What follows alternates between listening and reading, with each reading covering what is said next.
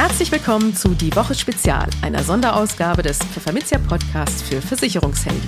Mein Name ist Karen Schmidt. Und ich bin Lorenz Klein. Hallo. In unregelmäßigen Abständen widmet sich die Pfefferminzia Redaktion in diesen Podcasts einem bestimmten Thema. Dieses Mal der Digitalversicherer Ensafe im Porträt.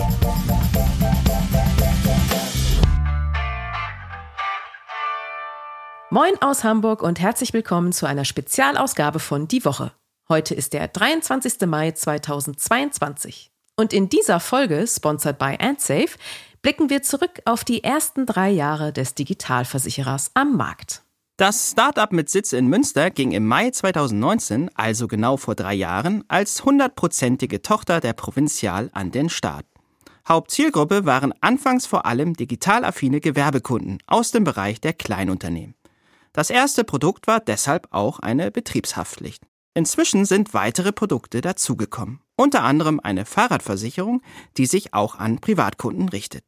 Mit AndSafe-Managerin Juliana Becker sprechen wir in diesem Podcast über ihren aufregenden Start bei dem Münsteraner Startup und welche operativen Herausforderungen sie in den vergangenen drei Jahren zu meistern hatte. Und zusammen mit dem Vertriebsexperten Michael Stock und Produktdesigner Jakob Lüttke werfen wir einen Blick auf die Multikanalstrategie von Ensafe. Die hohe Geschwindigkeit bei der Produktentwicklung, welche Services Maklerinnen und Makler von dem Digitalversicherer erwarten können und den besonderen Umgang mit Mischbetrieben. Ach ja, und einige spannende News rund um Insurtex und die Gewerbeversicherung haben wir auch noch für Sie im Angebot. Mit der ersten geht es jetzt los. In Surtex und im Versicherungsmarkt aktive Big Techs, also Technologieunternehmen wie Amazon oder Google, erfreuen sich bei Investoren weltweit immer größerer Beliebtheit und verzeichnen beachtliche Kapitalzuflüsse. Das geht aus dem World InsurTech Report 2021 des Beratungsunternehmens Capgemini und der Non-Profit-Organisation EFMA hervor.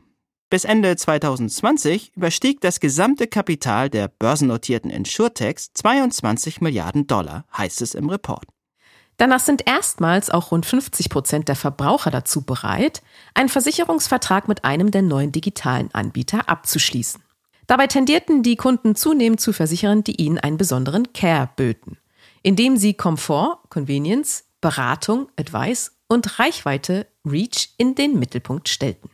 Das Versicherungswesen wandelt sich aus Sicht der Studienautoren immer mehr vom Produktgeschäft hin zum Caring für Kunden mit Prognose- und Präventionsangeboten auf der Basis von künstlicher Intelligenz und Analytik. Darüber hinaus werde der Trend, Versicherungen mit anderen Produkten oder Dienstleistungen im Paket anzubieten bzw. einzubetten, Embedded Insurance ist das Stichwort, weiter an Fahrt und Bedeutung zunehmen.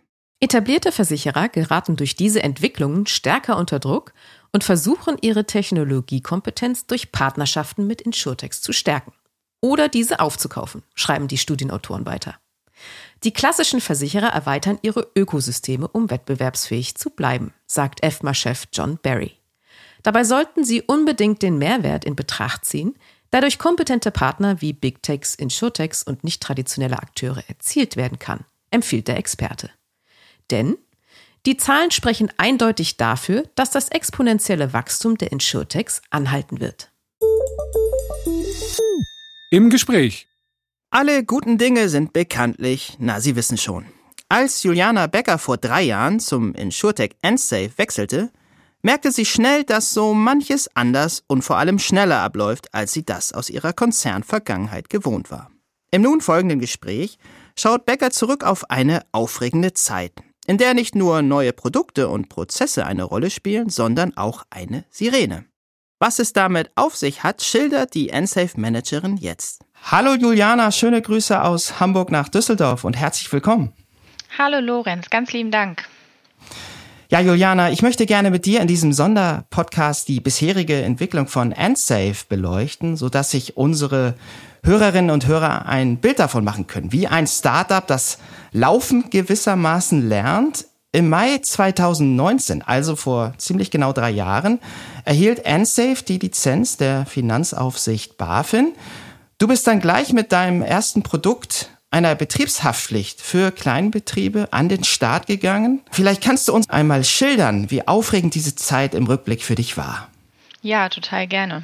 Ähm, es war sehr aufregend, ja. äh, denn ich komme ursprünglich, bin ich aus einem, einem Konzern gekommen äh, und habe dann in diesem kleinen Start-up gestartet, mache jetzt im Juli meine drei Jahre dort voll, also war ziemlich seit Beginn an auch mit dabei. Glückwunsch. Und danke. Und ähm, da musste man erstmal lernen, dass es dort ganz anders äh, zu sich geht und man irgendwie doch viel schnellere Prozesse hat und es sehr aufregend ist und alles irgendwie dann doch Schlag auf Schlag gehen kann. Vor allem, wenn man aus einem Konzern eher langsamere Strukturen gewohnt war, mhm. vielleicht auch Themengebiete, mit denen man sich vorher überhaupt gar nicht beschäftigt hat oder beschäftigen durfte, weil man einfach in einem ganz anderen, in einer ganz anderen Abteilung war.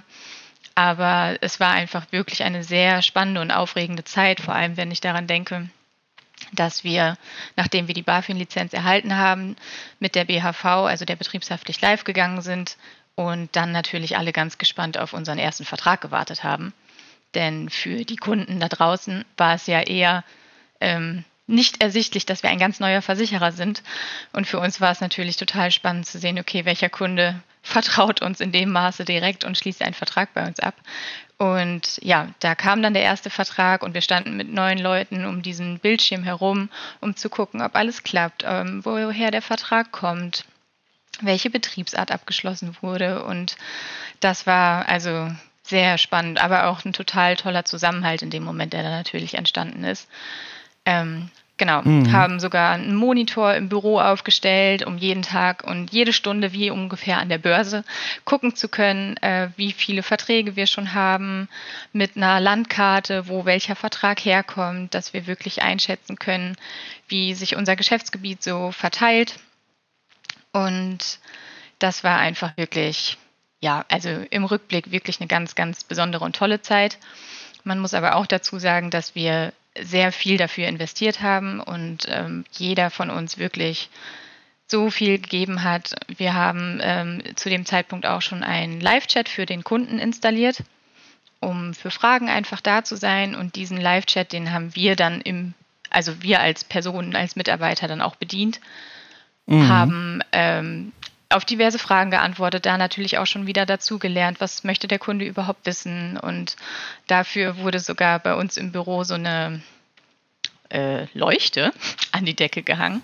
Aha. Und immer wenn ein Chat eingegangen ist, äh, hat diese Leuchte äh, wie eine Sirene einmal sich gedreht, damit jeder weiß, dass ein Chat eingegangen ist und wir den nicht verpassen.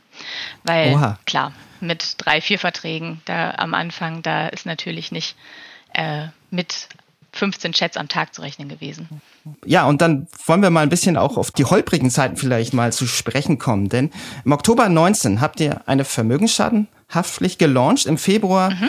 2020 eine Sachinhaltsversicherung. Ja, und dann brach im März 2020 die Corona-Pandemie los. Hat euch das zurückgeworfen oder war Corona womöglich sogar förderlich für euer Geschäftsmodell? Für euch als digitaler Versicherer, eben weil das Thema Digitalisierung plötzlich so an Bedeutung gewonnen hat? Ja, also es war definitiv mehr förderlich, als dass es uns zurückgeworfen hat.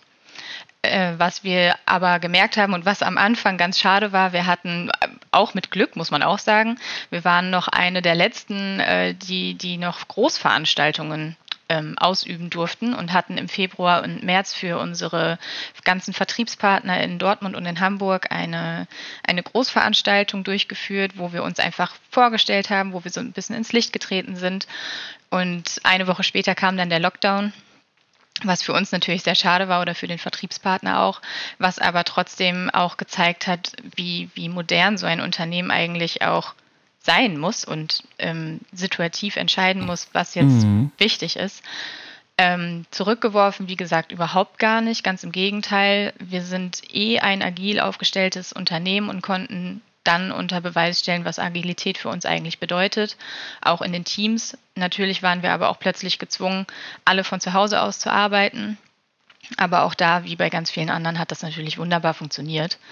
Und wir konnten den Kunden auch das bieten, was gerade eben wichtig ist. Also wir haben dann kurzfristig für die Kunden im ähm, Kundenportal das tägliche Kündigungsrecht zur Verfügung gestellt oder neue Betriebsarten, die durch die Pandemie eben auch entstanden sind, weil zu dem Zeitpunkt waren wir ja noch auf Gewerbekunden spezialisiert Und da hat man natürlich schon einen Unterschied gemerkt. Also es gab die, die das für sich sehr genutzt haben, beispielsweise der Onlinehandel, von denen haben wir plötzlich ganz viele Verträge bekommen. Aber wir haben auch viele Restaurants zum Beispiel gehabt, die dann halt wirklich ihren Vertrag aufgeben mussten, weil es durch die Pandemie leider nicht anders ging. Ja, du hast schon erwähnt, es gab dann eine Umstellung oder einen Übergang zum Privatkundengeschäft. Da würde mich mal interessieren, welche operativen Herausforderungen ihr da im Zuge auch der Pandemie und der Umstellung dann äh, leisten musstet. Also ja, wie, wie kann man sich das vorstellen? Wie ist der Übergang vom Gewerbe zum Privatkundengeschäft euch geglückt an der Stelle? ähm, die Umstellung an sich, die war sehr extrem. Also wir haben ja mit mhm. einer Fahrradversicherung dann gestartet aus der Pandemie heraus. Ähm, und ja, Gewerbekunden unterscheiden sich immens zu Privatkunden. Auch wenn der Gewerbekunde ja im mhm. Prinzip ein Privatkunde ist, haben wir doch festgestellt, vor allem operativ, dass die Privatkunden sehr, sehr viel mehr wissen wollen, sehr viel mehr ähm, sich um ihre Verträge in dem Moment irgendwie auch bemühen und ähm, das eben halt in Anführungsstrichen auch für kleinere Verträge. Und da sind wir operativ wirklich an unsere Grenzen gekommen. Also bis zu dem Zeitpunkt, dass wirklich ganz viele, hm, wir sind nicht viele Versicherungskaufleute bei NSafe, ähm, aber haben dann quasi alle wirklich an einem Strang ziehen müssen, um auch operative Themen bearbeiten zu müssen. Und haben dann aber auch gesagt, okay, wie können wir unser Servicemodell so umschrauben, dass wir eben nicht mit so vielen Menschen dahinter sitzen und diese Anliegen der Kunden bearbeiten. Und das ist uns bisher sehr gut gelungen. Wir können mittlerweile ein sehr hohes Service-Level aufrechterhalten für Kunden, für Vermittler, für andere Menschen, die an uns treten ähm, und ja, haben sehr viel automatisiert und digitalisiert. Ähm, ein Beispiel ist die Kündigung, die kann bei uns der Vertriebspartner oder aber auch ähm, der Kunde eigenständig durchführen. Dafür muss er uns keine Kündigung mehr einreichen. Und so haben wir dann nach und nach versucht, welche Themen sind bei uns Aufwandstreiber, die gehen wir als erstes an und haben somit auch den Aufwand bei uns hinten halt so minimiert, dass wir dann mit dem kleinen Team, welches wir in Operations haben, auch gut zurechtkommen. Okay, Stichwort Service Level. Das mhm. ist so ein Schlagwort, was ich gerne nochmal aufgreifen möchte. Ja. Welche Services und Tools bietet ihr Vermittlern denn konkret an? Ähm, genau, also wir haben einmal einen Chatbot. Nachdem wir alle bei NSafe den Live-Chat selber bedienen durften, wussten wir, okay, ein Chatbot muss her, der die Standardfragen und die Standardanliegen für, für jeden beantwortet. Äh, wenn man in diesem Chatbot aber nicht weiterkommt, oder nicht die Antwort findet, die man benötigt, kann man auch in einen Live-Chat oder in einen Rückrufservice umspringen, ähnlich wie bei Amazon. Da kann man ja auch für sich einen Rückruf anfordern, wenn man irgendwelche Fragen hat. Das zu unseren ganz normalen Geschäftszeiten, äh, montags bis freitags von 9 bis 18 Uhr. Aber wir haben natürlich auch immer noch ähm, den E-Mail-Verkehr und für den E-Mail-Verkehr ähm, garantieren wir eine Rückmeldung innerhalb von drei Werktagen maximal, meistens schneller, ähm, dass wir den Vorgang wenigstens in dem Moment ähm, ja, entweder schon final klären konnten oder noch eine Rückfrage gestellt haben. Also wir sind da sehr schnell hinterher, weil wir natürlich auch vor allem den Vertriebspartnern und Vertriebspartnerinnen zeigen möchten, dass wir eben anders arbeiten als die klassischen Versicherungen, bei denen man vielleicht sehr viel länger auf eine Antwort per E-Mail warten muss. Ähm, ist das für uns die einzige Lösung oder eine, eine digitale Lösung, die super funktioniert und eben auch schnell ja, schnell greifbar ist und für, für 24-7 ähm, einfach auch greift. Ja, um da eben jetzt nicht diverse Menschen an eine Telefonhotline zu setzen und somit ähm, ja, sehr viele Kapazitäten dafür aufzugeben. Genau, und mit unserem Servicemodell, was wir für uns, für NSafe überlegt und ähm, überlegt haben und mittlerweile auch durchführen, schaffen wir es mehr und mehr eben auch diesen klassischen Vermittlermarkt, der durch fast alle anderen Versicherer andere Service beziehungsweise ja auch Telefonnummern gewöhnt ist, von unserem Modell zu überzeugen. Denn im Endeffekt wünscht sich jeder Kunde, jeder Vermittler, jede Vermittlerin ja nur einfach eine schnelle und qualitativ hochwertige Rückmeldung und die können wir auf unsere Art und Weise total bieten. Und ja, das macht uns stolz, dass wir da natürlich mit unserem Servicemodell dann auch eben diesen Erfolg einfahren dürfen. Ja, liebe Juliana, vielen Dank für diese spannenden Einblicke aus dem Herzen von Ensafe. Das war Juliana Becker, Head of Operations und Partner Management bei Ensafe. Herzlichen Dank für das Gespräch. Ja, danke dir auch. Äh, vielen Dank und liebe Grüße nach Hamburg. Krieg in Europa, Inflation, Engpässe und ewig diese Corona-Pandemie. Der Mittelstand in Deutschland wird derzeit kräftig durchgeschüttelt. Was beschäftigt ihn? Welche Sorgen drücken am stärksten? Und wie schützt er sich heute und vor allem morgen davor? Das wollten das Insurtech Finanzchef 24 und der digitale Versicherer Ansafe herausfinden. Sie befragten 800 Unternehmer mit kleinen und mittelgroßen Firmen für ihren neuen Gewerbeversicherungsreport. Ergebnis? Nach ihrem Konjunkturoptimismus befragt, liegt der Mittelwert im Mittelstand auf einer Skala von 1 bis 10 bei 6,9. Das ist nicht übel. Andererseits bestimmen zahlreiche externe Faktoren die Perspektive der Firmenlenker. Die Corona-Pandemie liegt mit 64 Prozent auf Platz 1, vor Inflation mit 29 Prozent und Fachkräftemangel sowie Aufschwung mit je 27 Prozent. Wobei sich die Gewichte je nach Branche verschieben. Die Gastronomie ächzt hauptsächlich unter der Pandemie. Handwerk und Bau suchen dringend Leute und Dienstleister kämpfen mit der Inflation. Andere Branchen, andere Sorgen. Ein kleiner Hinweis an dieser Stelle. Die Umfrage fand vor Ausbruch des Ukraine-Krieges statt. Die Unternehmer nennen auch ihre größten Sorgen in dem Report. Mit einer Quote von 33 Prozent und deutlichem Abstand zu Rang 2 führt die Furcht, man könne aus gesundheitlichen Gründen länger ausfallen. Die Forderung von Schadenersatz 16 Prozent, Datendiebstahl oder Verlust 13 Prozent, mehr Naturkatastrophen 12 Prozent, ein Ausfall der IT ebenfalls 12 Prozent oder zerstörtes Firmeneigentum mit 11 Prozent folgen auf den weiteren Plätzen. Glücklicherweise ist das meiste davon versicherbar. Und die Befragten zeigen sich durchaus aufgeschlossen, diese Risiken abzusichern. Beim Thema Gesundheit sind es beispielsweise 50 Prozent, bei der Altersvorsorge 45 Prozent. Einiges haben die Unternehmerinnen und Unternehmer also schon getan. Lücken zeigen sich aber gerade dann, wenn man sie konkret nach den bereits erwähnten Hauptängsten befragt. Nur 13 Prozent finden, dass sie ihre Gesundheit sehr gut abgesichert haben. Vor Hackerangriffen fühlen sich 15 Prozent sehr gut geschützt, vor Datenverlust 17 Prozent. Bei Naturkatastrophen sind es 13 Prozent. Für Vermittlerinnen und Vermittler gibt es hier also noch einiges an Potenzial. Im Gespräch das waren drei spannende Jahre, aber es geht und kommt noch mehr. So in etwa lautet das Fazit nach drei Jahren AndSafe bei Michael Stock, Sales Director Acquisition Management, und Jakob Lüttke, Senior Manager Product Design und Placement des Insurtechs. Wir sprachen mit den beiden über die Multikanalstrategie des Digitalversicherers und welche Services und Mehrwerte insbesondere Maklerinnen und Makler bei einer Zusammenarbeit erwarten aber auch auf die Produktentwicklung, was dem Versicherer dabei wichtig ist und was gerade in der Pipeline steckt, war ein Thema. Aber hören Sie am besten selbst. Hallo Herr Stock und hallo Herr Lüttke, ganz herzlich willkommen bei uns im Podcast. Schön, dass Sie da sind. Moin. Moin, moin. Ja, wir sprechen heute ein bisschen äh, über die die Anfänge von AndSafe, schauen mal zurück auf die drei Jahre, die es jetzt, äh, die sie jetzt am Markt schon sind. Und sie haben da im Vertrieb von Anfang an auf eine Multikanalstrategie gesetzt, die äh, klassische und digitale Vertriebswege miteinander verbindet. Wie sieht das denn aber in der Praxis dann genau aus, Herr Stock? Ja, ähm, ich muss dazu vielleicht ein kleines Stück ausholen, soll nicht zu lange dauern. Ähm, es geht ja nicht nur um die Multivertriebskanalstrategie.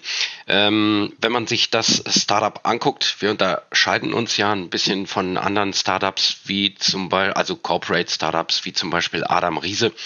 Wir sind ein eigenständiges Versicherungsunternehmen mit ähm, äh, BaFin-Zulassung und ähm, die Multivertriebskanalstrategie äh, verbindet bei uns zum einen die wirklich hart den hart klassischen stationären Vertrieb über die Ausschließlichkeit, ähm, dann noch den Sparkassenvertrieb und Multivertriebskanalstrategie sagt es, wir bedienen den gesamten freien Vermittlermarkt, gehen üblicherweise über ähm, die verschiedenen Vergleichsrechner in den Markt, nutzen die Multiplikatoren wie Pools, ähm, haben aber auch natürlich unsere eigenen Systeme entwickelt, verkaufen auch äh, D2C und probieren auch ein paar modernere ähm, Vertriebskanäle aus, wie ähm, Affiliate-Netzwerk.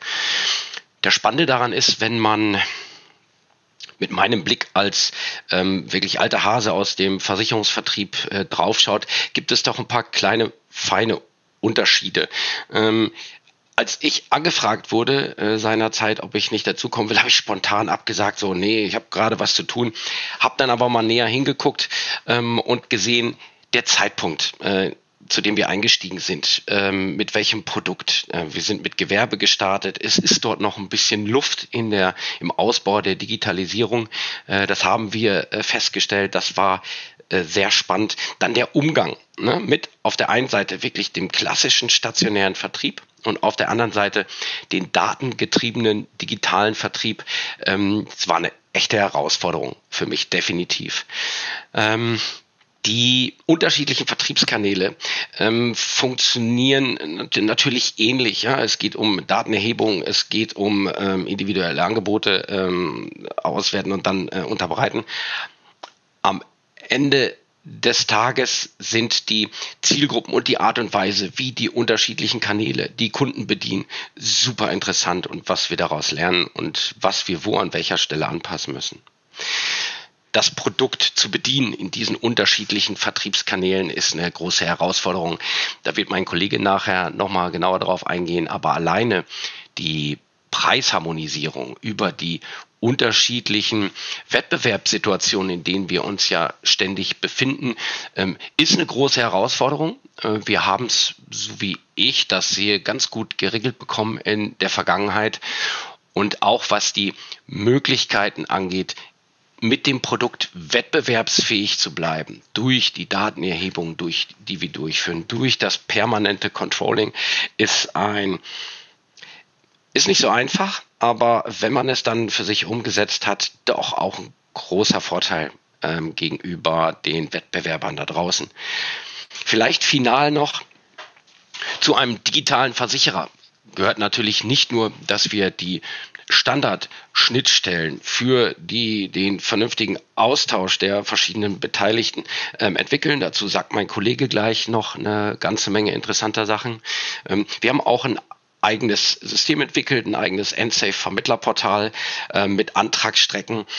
Und es ist einfach so wie es sein soll. Es ist einfach so, wie man es erwartet. Es ist übersichtlich, selbsterklärend. Ähm, es sind nicht nur die Standardfunktionen da, sondern es sind auch eine, einige weitere Gimmicks, die dem Makler äh, tatsächlich dabei helfen, seine, seine ganze Abwicklung, Administration ähm, besser zu managen und auch die einzelnen Vorgänge schnell und fallabschließend äh, zu erledigen. Ähm, die Antragsstrecken ähm, sind in, in dem Vermittlerportal natürlich interessant, aber diese stellen wir natürlich auch losgelöst unseren ähm, Partnern zur Verfügung. Und da haben wir äh, den Daumen drauf. Auch das ist eine Herausforderung, aber was die Umsetzung und auch die Aktualisierung am Markt angeht, sind wir dort natürlich besonders schnell, weil wir sind auf keinen Dritten angewiesen und können schnell auch entsprechende Services ausbauen. Idealerweise kommt ein Partner über unsere automatische Anbindungsstrecke, wird sofort freigeschaltet, verkauft unsere Produkte und wir bekommen nur nebenbei etwas davon mit. So sollte es funktionieren. Und eigentlich ist das jetzt auch ein gelungener Übergang zu meinem Kollegen, was den weiteren technischen Ausbau angeht. Genau, weil Sie haben es ja eben schon erwähnt, Sie, Sie haben eigene Systeme, die auch tatsächlich, äh, wie Sie das eben beschrieben haben, sehr hilfreich klingen. Aber erfahrungsgemäß ist das ja nicht immer äh, so hundertprozentig tief in die Abläufe der Makler integrierbar. Herr Lüttke, welche Services bieten Sie denn dafür an?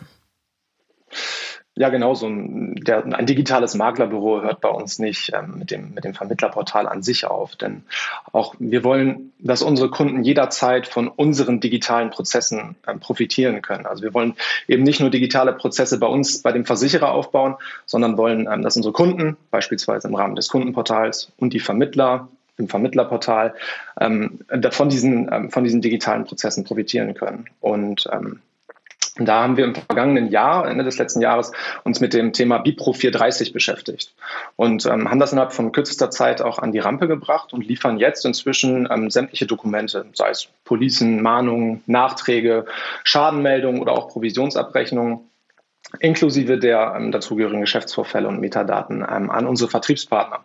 Das Ganze haben wir über die gängigen Intermediäre angebunden. Hierzu nennen vielleicht ein Zeitsprung oder Biprobox, ähm, aber auch eine Direktanbindung ist jederzeit und ähm, ja auch, würde ich sagen, innerhalb kürzester Zeit möglich. Und ähm, um jetzt nochmal ein praktisches ja, Anwendungsbeispiel zu, zu nennen, ähm, beim Nachtrag liefern wir also noch die Geschäftsvorfallinformationen mit. Das heißt, man kann dann auch erkennen, ähm, wurde die Selbstbeteiligung geändert oder wurde die Deckungssumme erhöht ähm, mit den entsprechenden Metadaten dran. Also welcher Versicherungsnehmer ist es, welcher Kunde ist es, sodass dann der Vertriebspartner auf der anderen Seite das Dokument völlig automatisiert dem entsprechenden Kunden zuordnen kann und auch eventuelle Folgeaktivitäten äh, daraus ableiten kann. Mhm. Das äh, klingt, wie gesagt, sehr hilfreich. Nun kommen wir mal ähm, ein bisschen auf die Produkte zu sprechen. Sie haben ja mit der Privathaftpflicht und Hundehalterhaftpflicht dieses Jahr schon zwei Produkte an den Start gebracht, obwohl es erst Mai ist. Ähm, was erwartet uns denn noch, wenn Sie mit diesem Tempo weitermachen? Äh, genau, aktuell arbeiten wir an einer Hausratversicherung. Die wird auch in Kürze, sagen wir mal, ja, Anfang Juni ähm, sieht der aktuelle Zeitplan aus, ähm, auch an den Start gehen. Und dann wird uns vermutlich sogar noch ein weiteres ähm, Produkt äh, in diesem Jahr über, ähm, über den Weg laufen. Was genau das ist, ähm, das werden wir dann zu einem späteren Zeitpunkt noch verraten. Ach, ähm, aber freuen uns da wirklich sehr drauf. ja, okay, das ist natürlich ein ganz schönes Tempo, was Sie da an den Start legen. Wie, wie ist das denn möglich, dass Sie so schnell Produkte entwickeln können? Ja, zum einen haben wir Anfang des Jahres unsere ähm, Teamstruktur ein bisschen umgestellt. Ähm, das heißt, wir sind von einem ja, Setup mit drei Teams auf vier Teams ähm, ja, hochgefahren und ähm, wir haben den Prozess der Neuentwicklung ein bisschen umgestellt. Ähm, das heißt, jetzt sind konkret nur noch zwei Teams wirklich an der Neuentwicklung von Projekten oder Produkten ähm, ja, ähm, beteiligt, was natürlich den Vorteil mit sich bringt, umso weniger Abhängigkeiten, umso weniger Übergaben ich habe, umso schneller kann ich auch sein. Ähm, zum anderen spielt da natürlich aber auch die Produktkomplexität äh, eine Rolle. Ähm, in den Privatprodukten haben wir es natürlich mit einer wesentlich geringeren Komplexität zu tun, als das im äh, Gewerbesegment vorher der Fall war. Und diese ja geringere Produktkomplexität, ähm, die spiegelt sich dann natürlich auch ja, auf der einen Seite klar im Bedingungswerk wieder, dass das einen anderen Umfang hat, auf der anderen Seite aber auch ähm, hat das technische Auswirkungen ähm, hinsichtlich der Schnittstellen. Hier als Beispiel zu nennen, ähm, die TAA, also die Tarifierungsschnittstellen, die haben natürlich im Gewerbebereich eine ganz andere Komplexität, als das jetzt im Privatbereich ist. Ähm, wir sind in, ja, sowohl bei den Gewerbeprodukten als auch bei den Privatprodukten mit Bipro am Start. Das heißt im Privatbereich 421 und im Gewerbebereich 426. Ja, und wenn man jetzt mal eine PHV als Beispiel nimmt, da habe ich vier Familienstände, ich habe äh, Postleitzahlenzonen, ich habe ein Alter, dann hört es aber auch schon auf. Und wenn ich das jetzt mit einem BHV vergleiche, da haben wir ja bis zu 1000, 1400 Betriebsarten mit ja, einer Vielzahl individueller Risikofragen. Ähm, wenn ich das auch dann nicht nur von der Produktkomplexität her gesehen ähm, auch technisch abbilden will, ist das natürlich ein ganz anderer Aufwand. Insbesondere, weil da wirklich unser Ansatz immer ist, ähm, eine hundertprozentige Dunkelverarbeitung sicherzustellen. Das heißt, wir wollen immer sowohl Get Quote als auch Set Order umsetzen, also die automatische, ähm, der automatische Abschluss dann. Ähm, zwar haben wir hier noch keine 100% Abdeckung, die wir sicherstellen können. Ähm, müssen also teilweise wirklich hier noch manuell polisieren. Ähm, dies ist aber in erster Linie dem äh, Thema Ausschreibung beziehungsweise auch den aktuellen Prozessen im Gewerbeversicherungsmarkt geschuldet.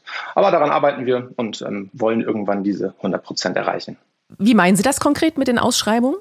Ein Großteil der Ausschreibungen resultiert immer noch aus dem Thema Mischbetriebe. Und wir bei NSelf, wir haben ja einen etwas anderen Umgang ähm, mit, den, mit dem Thema Mischbetriebe gewählt. Ähm, auf den gängigen Vergleichern führt die Angabe mehrerer Betriebsarten einfach nach wie vor immer zur Aussteuerung und das Ganze geht dann in den Ausschreibungsprozess. Ähm, wir haben es jetzt ja so umgesetzt, dass wir, anders als ähm, ja, andere Marktbegleiter, wir brauchen nur die umsatzstärkste Betriebsart und alle branchenüblichen Nebentätigkeiten sind automatisch mitversichert.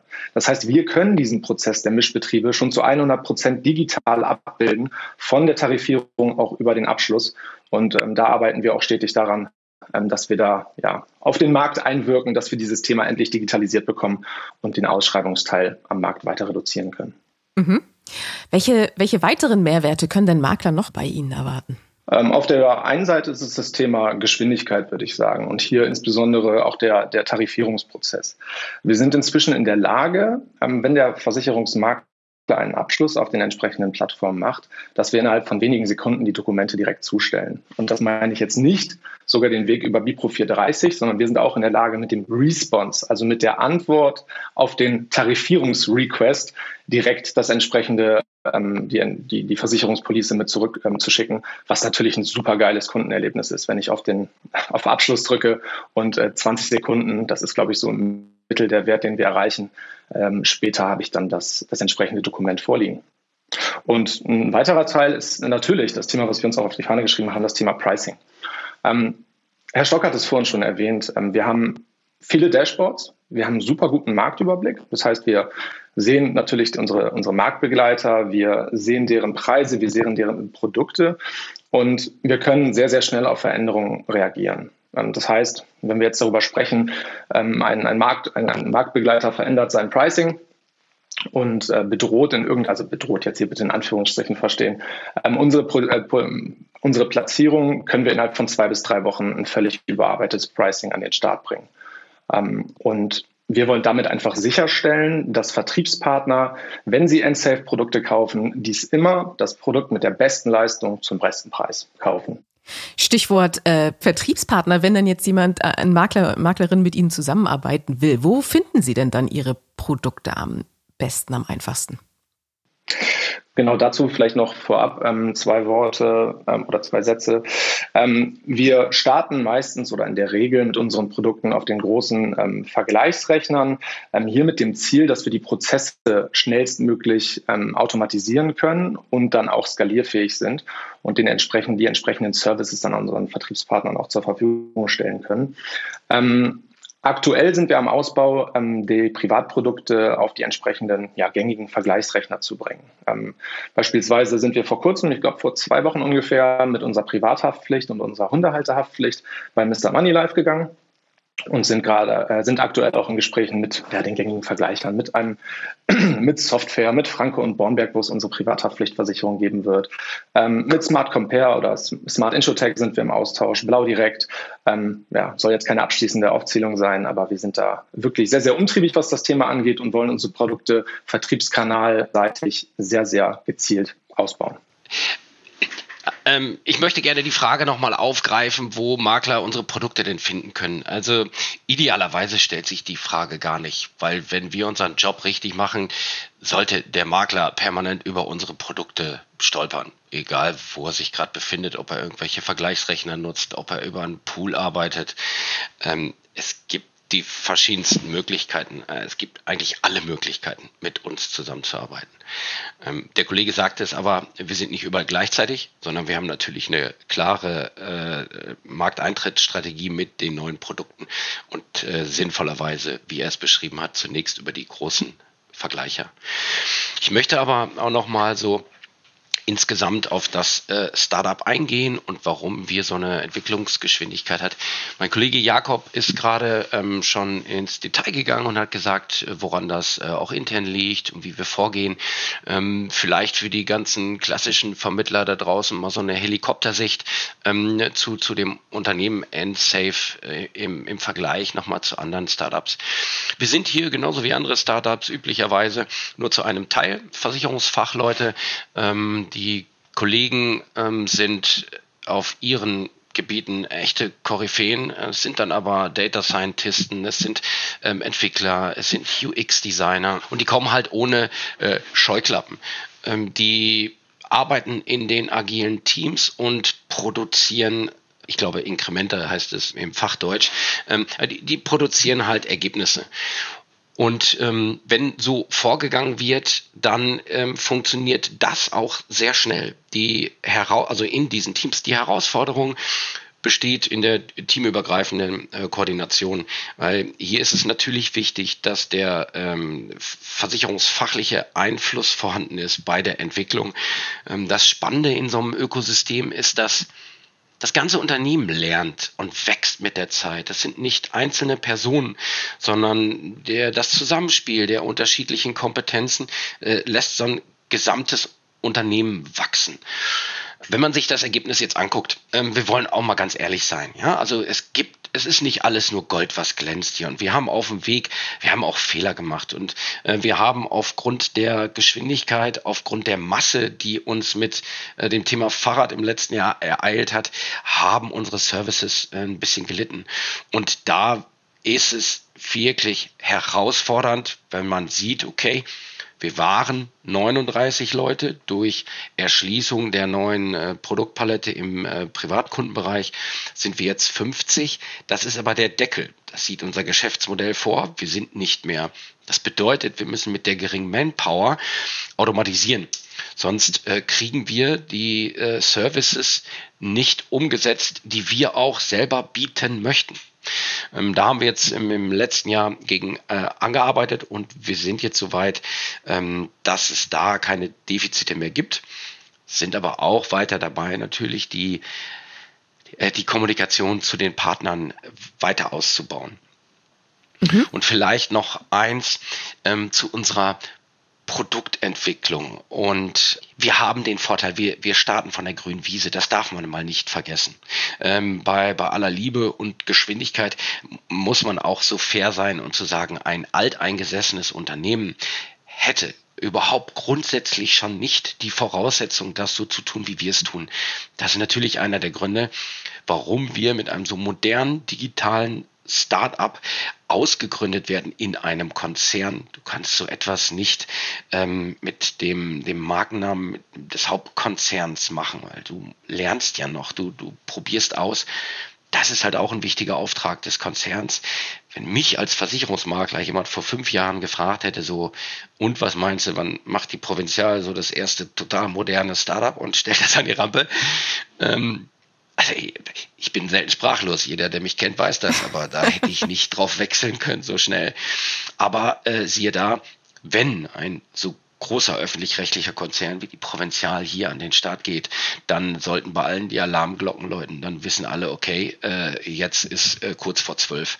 Und genauso ist es. Ne? Diese Erfahrung, diese wertvollen Erfahrungen und die Entwicklung, die wir mitmachen, die tragen wir natürlich auch ins Haupthaus und das kommt auch dort äh, sehr gut an und wird sicherlich auch zur weiteren evolutionären Entwicklung des Konzerns beitragen. Mhm. Wenn Sie beide also jetzt dann zurückblicken auf die vergangenen drei Jahre, wie ist da Ihr Fazit?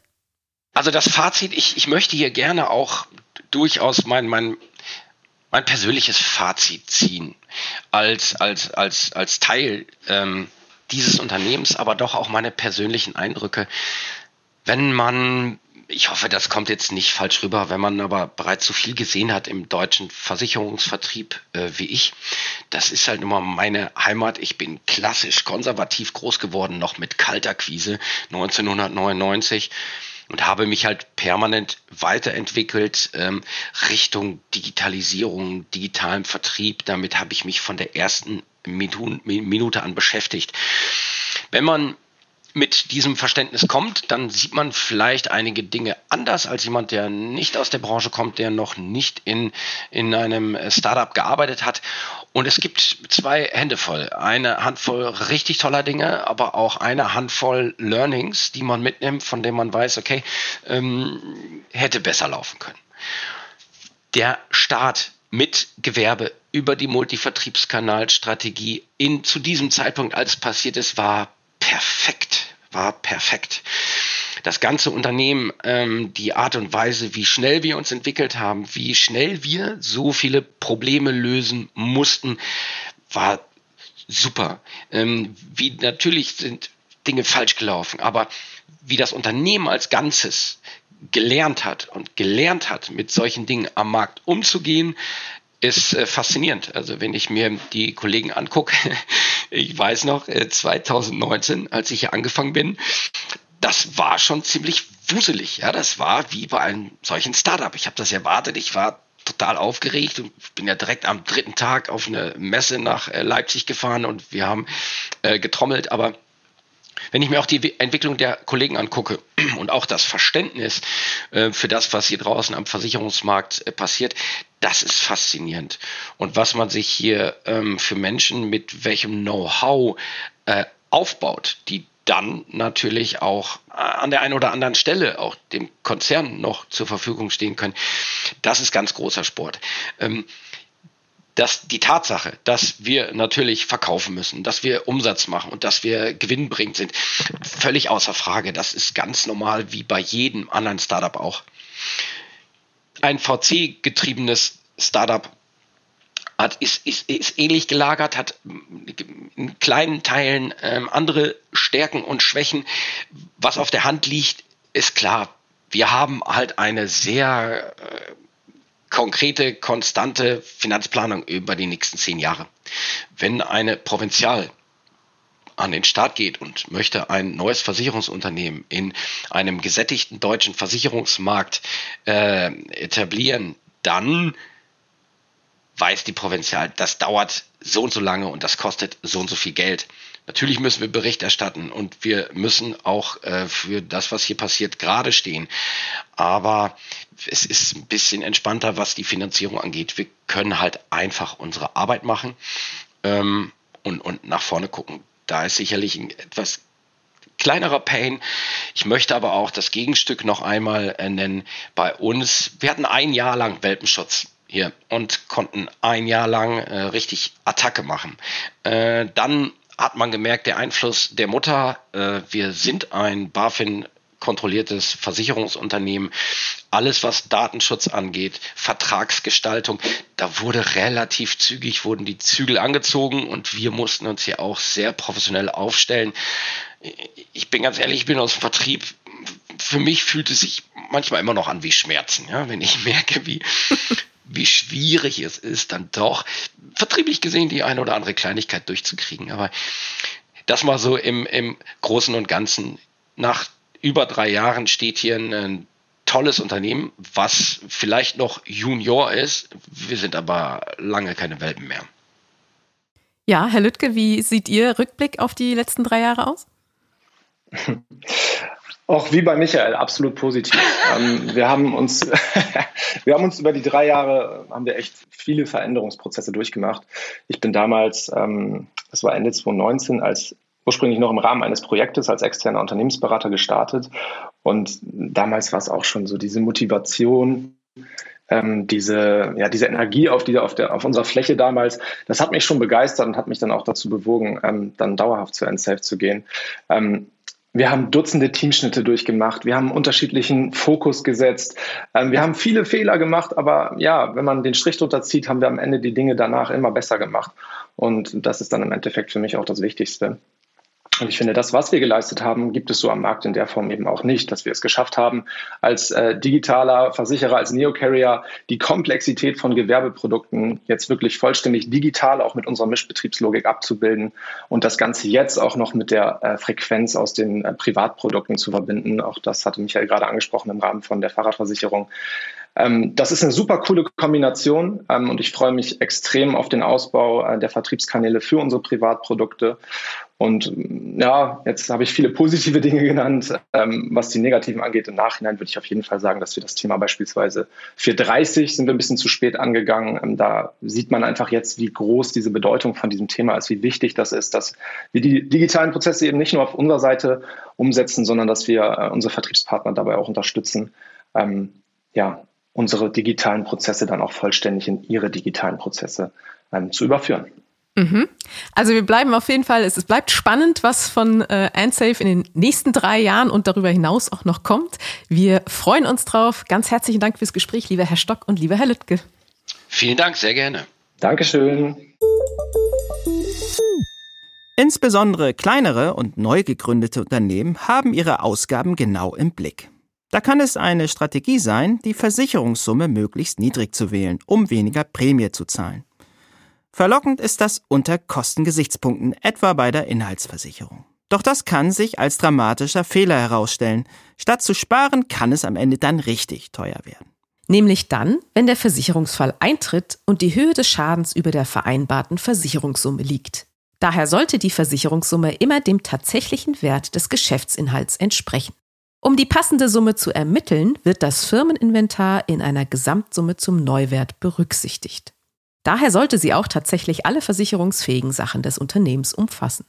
So zählen etwa bei gemieteten Geschäftsräumen auch durch den Mieter eingefügte Sachen zur Betriebseinrichtung, zum Beispiel ein fest eingebauter Safe. Eine Unterversicherung besteht immer dann, wenn der Wert der versicherten Sachen höher ist als die vertraglich festgelegte Versicherungssumme. In diesem Fall würde der Versicherer den Schaden nur anteilig ersetzen. Die Differenz müsste der Kunde selbst tragen. Hat der Versicherungsnehmer beispielsweise nur 200.000 Euro versichert, obwohl der eigentliche Wert seiner Einrichtung, seiner Waren und Vorräte 400.000 Euro beträgt, wird im Schadenfall nur die Hälfte des entstandenen Schadens reguliert. Allerdings gibt es Versicherungsangebote, die auf diese sogenannte Einrede wegen Unterversicherung verzichten. Bei diesen Policen reguliert der Versicherer den gesamten Schaden. Jedoch gilt das meist nur bei kleineren Schäden. Um den Versicherungsschutz nicht zu riskieren, ist es ebenfalls wichtig, dass Kunden sich an die mit Vertragsunterzeichnung vereinbarten Bedingungen halten. Zum Beispiel kann der Versicherer für einen Schutz gegen Einbruch verlangen, dass Sicherheitsanlagen installiert werden. Kommt der Versicherungsnehmer dieser Bedingung nicht nach, kann die Erstattung begrenzt werden. Auch wenn sich das Risiko für das Unternehmen erhöht, muss der Versicherer darüber informiert werden, damit im Schadenfall nichts schiefgeht. So, und das war's mit diesem Pfefferminzia Sonderpodcast. Wir hoffen, er hat Ihnen gefallen. Wir hören uns dann beim nächsten Podcast wieder. Bis dahin gilt, machen Sie es gut und vor allem bleiben Sie optimistisch.